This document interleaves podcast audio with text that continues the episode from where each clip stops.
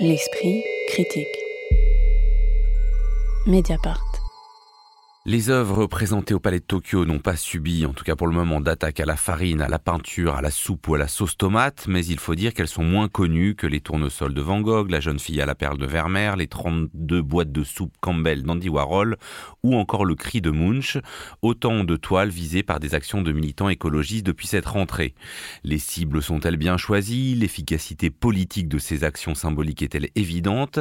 Et comment réagissent les institutions culturelles visées sur le moment et en prévision? De futures actions, euh, avant peut-être qu'on discute du sens, enfin des sens possibles de ces actions elles-mêmes, j'aimerais savoir ce que vous avez pu entendre sur elles depuis les lieux qui les ont subis, vous qui connaissez et parcourez les univers des musées et des institutions artistiques. Est-ce que vous avez perçu euh, des réactions plutôt scandalisées, embarrassées, compréhensives, même si j'imagine qu'elles étaient, quoi qu'il en soit, inquiètes, Victoria Le Bolloc-Salama bah oui, il y a eu euh, un certain nombre de condamnations qui ont été assez fermes. Je pense notamment à la lettre euh, qui a été publiée à l'issue de la COP 27 en Égypte par 92 musées, dont le MoMA, le Louvre, le Prado, etc., qui ont alerté sur le fait qu'en dépit euh, des protections qu'il pouvait y avoir sur un certain nombre de toiles, par exemple les vitres, cela pouvait comporter des dangers. Donc évidemment, le monde des musées, pour la plupart, est très inquiet de ce que ça peut impacter par rapport à la conservation des œuvres. En revanche, force est de constater qu'il y a un certain nombre de musées ou d'institutions qui euh, se remettent en cause face à ces gestes, en fait, euh, qui ont pour but d'alerter sur l'avenir écologique et sur le fait de prendre conscience de tout ça en utilisant des œuvres d'art. Je pense par exemple tout simplement à l'ICOM, qui est une organisation internationale, qui le 11 novembre a publié une lettre et qui revient sur tout ça et qui propose en fait de voir les musées comme des alliés face à la, à la menace climatique. Et finalement, je pense que c'est quelque chose qui revient assez souvent euh, dans les dans les réactions euh, des musées, c'est l'idée de se saisir de cette question pour finalement se reposer la question de, d'une part, comment le musée, d'un point de vue fonctionnel, réagit face à ces dangers climatiques, d'autre part, comment le musée peut intégrer ces questions sociétales au sein de ses programmations et des événements comme une agora démocratique telle que le musée doit l'être. Et le musée, là, enfin les musées, je pense, euh, prennent conscience du fait que, certes, dans leur mission, il y a la mission de conservation, mais c'est pas l'unique mission qui les incombe. Magali euh, Moi, ce que je trouve très intéressant dans tout ça, c'est qu'on voit que le musée reste quand même le lieu du sacré euh, par excellence. Ça s'est transposé, euh, ça, on l'avait déjà vu avant, de l'église au musée déjà depuis quelques décennies ou siècles même. Et c'est vraiment très visible là, et c'est peut-être quelque chose qu'on avait oublié et que ces actions viennent montrer en fait. Parce qu'évidemment, les activistes de Just Stop Oil ou autres ne s'attaquent pas aux œuvres en elles-mêmes et ne s'attaquent pas à l'art, contrairement à ce que disent certains ou certaines, mais à leur valeur symbolique. Alors, aura euh, le musée, bon, c'est Bourdieu, hein, avec l'histoire de la distinction. Le musée, c'est le lieu de la validation bourgeoise par excellence, même si aujourd'hui ils sont sans doute plus ouverts qu'il y a un siècle. On voit dans les études publiques que, en fait, euh, démographiquement, sociologiquement, ce sont les mêmes catégories sociales qui vont au musée qu'il y a 50 ans. Il y avait un rapport du ministère de la Culture qui est sorti il y a un an ou deux qui montrait ça. Donc, de ce point de vue, ça n'a pas changé depuis que Bourdieu a écrit euh, la distinction, ce qui est quand même assez troublant voilà, donc ces activistes qui s'attaquent à, la dimension symbolique et mais aussi à la dimension financière peut-être. Ça, c'est en arrière-plan. C'est ce qu'on a vu euh, peut-être avec l'action des activistes euh, en France devant sur l'œuvre de Charles Ray devant la Bourse de commerce, qui est donc le siège de la collection Pinault euh, à Paris, où on a vu la ministre de la Culture Rima Abdul-Malak se précipiter au chevet de l'œuvre et, et, parler alors d'éco-vandalisme. Parler d'éco-vandalisme. Que faire écho à l'écoterrorisme euh, de Darmanin. Et poster, et donc employer un vocabulaire extrêmement problématique et poster euh, donc euh, la photo sur ses réseaux sociaux. Dans le même temps, elle avait posté quelques jours après, elle a posté une photo sur Twitter aussi d'une dégradation qui a eu lieu à Besançon de deux œuvres de l'artiste sénégalais Ousmane Sow qui est décédé en 2016, euh, qui est un acte raciste revendiqué par des suprémacistes blancs. Il faut dire qu'en fait, une des œuvres, c'était donc une sculpture de Victor Hugo qui était en cours de restauration et dont la patine, en fait, avait été foncée le temps voilà, qu'elle soit achevée. Et il y a eu des commentaires sur les réseaux sociaux et dans la presse locale extrêmement euh, racistes et violents en disant mais, euh, mais Victor Hugo n'était pas noir, on veut pas d'un noir, etc. Et donc le résultat, c'est qu'il y a eu euh, deux néo-nazis qui sont venus balancer de la peinture blanche sur ces deux sculptures, ce qui a fait quand même beaucoup moins de bruit que cet éco-vandalisme entre guillemets dans les musées, sachant qu'en France, en fait, aucun musée d'ailleurs n'a eu d'œuvre vandalisée hein, en dehors du Charles Ray. Donc voilà, il y, a quand même des, indignations à dimension variable et je trouve ça assez sidérant qu'il y ait eu si, peu de réactions face à cet acte de racisme revendiqué en plus, hein, puisqu'il y en avait un des deux qui s'est montré avec une pancarte White Power qu'il a diffusée sur les réseaux sociaux, donc c'est clairement mm. euh, assumé comme ça, par rapport à ces actes qui sont finalement euh, de l'ordre du symbolique, puisqu'aucune œuvre n'a été euh, abîmée, rappelons-le quand même. Alors là, toutes les questions sont posées, Lina Jeanne, mais donc je vous demande à la fois, ben voilà, vous ce que vous avez pu entendre en travaillant en plus au Luxembourg, ce que au fond, on peut poser la question est-ce que euh, derrière des répertoires d'actions semblables, est-ce que c'est la même chose de viser bah, des tournesols avec l'idée qu'on protège mieux des tournesols en peinture que peut-être la nature elle-même, que de viser des œuvres dans des institutions publiques accessibles à tout le monde, même si on sait que les publics restent socialement très différenciés, et euh, des œuvres comme celle de Charles Rest, c'est-à-dire euh, un artiste contemporain dont la cote a été montée à mort par un millionnaire, enfin un milliardaire de l'art contemporain. En l'occurrence euh, François Pinault. Euh, et est-ce que bah, des actions qui restent symboliques ont une dimension politique vraiment intéressante? Alors, euh, euh, je, vais essayer de répondre en ordre. Euh, déjà, par rapport au musée au Luxembourg, donc il faut quand même dire que c'est un pays où il y a beaucoup moins d'institutions qu'en France. Donc, c'est vrai que la question ne se pose pas de la même manière. Je pense que si on regarde un peu les villes où il y a eu des actions, c'est quand même des villes très, très importantes dans le paysage artistique. Donc, Paris, Londres, Milan, etc. Et ensuite, sur l'impact de ces actions, déjà, je, je suis tout à fait d'accord avec ce que Magali disait, dans le sens où on parle d'éco-vandalisme voire d'écoterrorisme, alors qu'aucune œuvre n'a été endommagée. la pire de ces, de ces conséquences a été par exemple un dommage sur le cadre euh, des péchés en fleurs de Van Gogh euh, à la Courteau.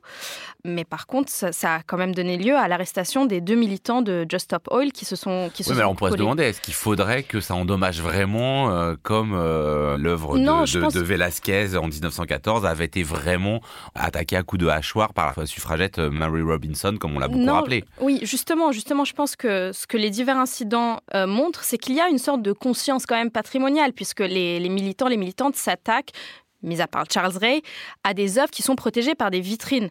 Donc il y a aussi quand même euh, une attention envers l'objet même, ce qui est très très différent de ce que Mary Richardson avait fait, euh, qui était vraiment d'attaquer la, Vénus de Velázquez avec un hachoir.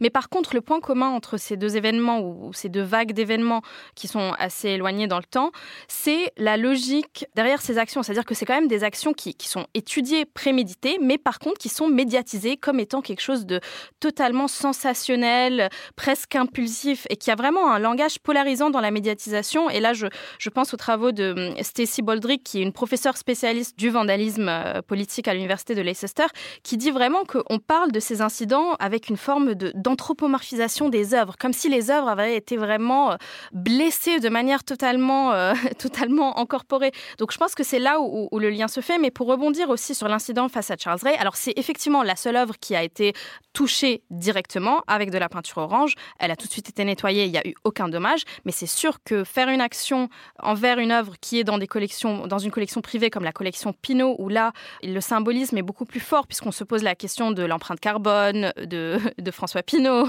euh, ou même de sa collection, c'est sûr que ça a une, une signification totalement plus importante que endommager des œuvres à la National Gallery de Londres.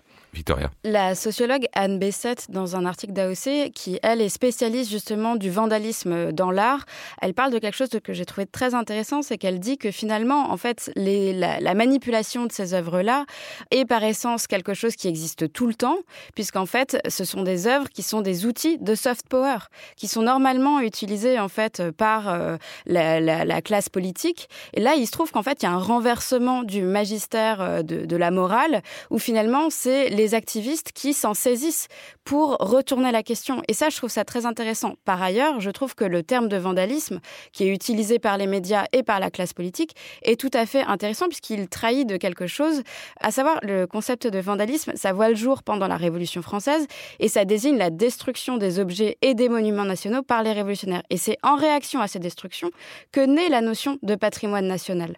Et là, finalement, en fait, quand on appelle ça éco-vandalisme, j'ai vraiment l'impression que c'est la classe politique qui se sent dessaisie de ces instruments de software. Et en fait, ils ont l'impression, à mon avis, d'assister à un espèce de changement de dogme ou de ou d'idéologie. Mais en fait, la question ne se pose pas comme ça, puisque la question du danger climatique irrigue absolument les vies de tout le monde et de toutes les institutions. Oui, mais par exemple, parce qu'il y a une archéologie hein, de ces actions écologistes qui visaient les musées, notamment la Tate Gallery à Londres avait été visée pour son mécénat euh, par les énergies fossiles, puis le Louvre lui-même. Et là, on parlait pas de vandalisme. Alors après, les œuvres n'avaient pas été attaquées elles-mêmes. Donc, euh, est-ce que, je, vous repose, Magali Sauvage, la question des cibles, est-ce que viser au fond le mécénat total envers le Louvre ou viser euh, bah, n'importe quel tableau, parce qu'au fond, il est tellement connu que tout le monde va en parler, ça a le même sens politique Non, parce que viser une œuvre, c'est pas du tout la même chose que viser un musée. C'est-à-dire que c'est le contenu et le contenant, en fait. Et le musée, euh, quand il y a eu des actions, par exemple, de BP or not BP euh, au British Museum à Londres, faut savoir que les activistes anglais sont depuis des années, depuis très longtemps, euh, sont très, très actifs en Angleterre contre le mécénat de BP, notamment. C'était de répandre du faux pétrole, donc du grand liquide noir comme ça dans les salles du musée, mais des choses qui n'abîmaient pas les œuvres. Là, on est vraiment, là, on s'attaque au cœur, on s'attaque au trésor, quoi, en fait, littéralement, au sens vraiment sacré, comme je disais tout à l'heure. Et moi, ce qui marque aussi, c'est c'est que bon, le, reproche qu'on entend souvent, c'est de dire mais ça ne changera rien. Euh, c'est pas de s'attaquer aux œuvres. Les œuvres ne sont pas euh, ne sont pas responsables. Alors comme le disait Lynn, il y a une espèce de, personnification en fait des œuvres. Moi, j'ai entendu quelqu'un qui disait mais le pauvre Van Gogh, lui qui, est mort dans la misère, il a, il a pas demandé ça. Enfin, comme si ça avait un rapport et comme si ça allait changer quelque chose aujourd'hui, voilà, à sa vie. Euh, mais évidemment, encore une fois, c'est le symbole auquel on s'attaque. Et en fait, moi, la question que je me pose, c'est comment est-ce qu'effectivement ça peut marcher En fait, quelle est la stratégie derrière Alors, qu'on on voit qu'au niveau de la communication, c'est parfait. On voit aussi qu'on est dans euh, cette esthétique du même hein, euh, d'Internet. Hein. C'est-à-dire que vraiment, où euh, les images sont immédiatement transmissibles, où il y a quelque chose aussi de l'ordre du burlesque, du gag. C'est-à-dire que moi, le premier que j'ai vu, j'ai trouvé ça quand même assez drôle, le fait qu'il se colle la main ou autre chose contre y a, le cadre. Il y a cet autre aspect-là, c'est que non seulement, voilà, il jette, mais après, tout le monde se, colle, au cadre, au mur, entre les deux parce qu'évidemment, si, on, si quelqu'un vient les arracher, on leur arrache la peau et que donc euh, ils font bon, ça. ça c'est une tactique ancienne. Une tactique de ancienne, voilà, effectivement. Mais c'est aussi pour. Euh, voilà, ça, ça, rajoute aussi quelque chose. Il y a quand même cet activiste qui est venu coller sa joue contre celle de la jeune fille à la perle, bon, qui était derrière une vitre. Mais quand même, il a collé sa joue. Donc il y a quelque chose de presque touchant euh, de coller sa joue comme ça contre la jeune fille à la perle. Donc il y a cette idée aussi de créer des images.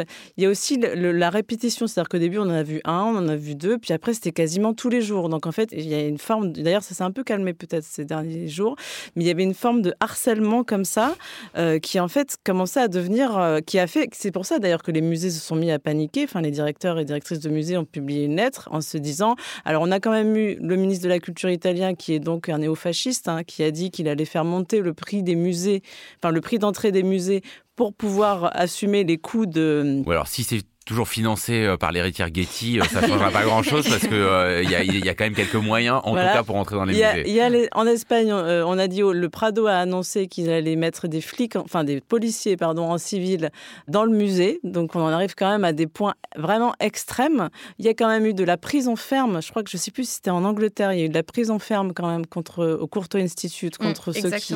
C'est quand, enfin, genre c'est que trois semaines, mais trois semaines de prison ferme, c'est quand même grave. C'est quand même de la prison. Et donc voilà, il y a un espèce d'effet de contagion.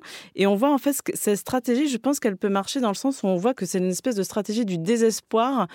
Voilà, c'est une espèce de désespoir de l'idiotie qui finit peut-être par quand même euh, provoquer des effets. Merci beaucoup à toutes les trois. On se retrouve la semaine prochaine pour une émission cinéma. L'Esprit Critique est un podcast proposé par Joseph Confavreux pour Mediapart, enregistré aujourd'hui dans les studios de Gong par Karen Beun et réalisé par Samuel Hirsch.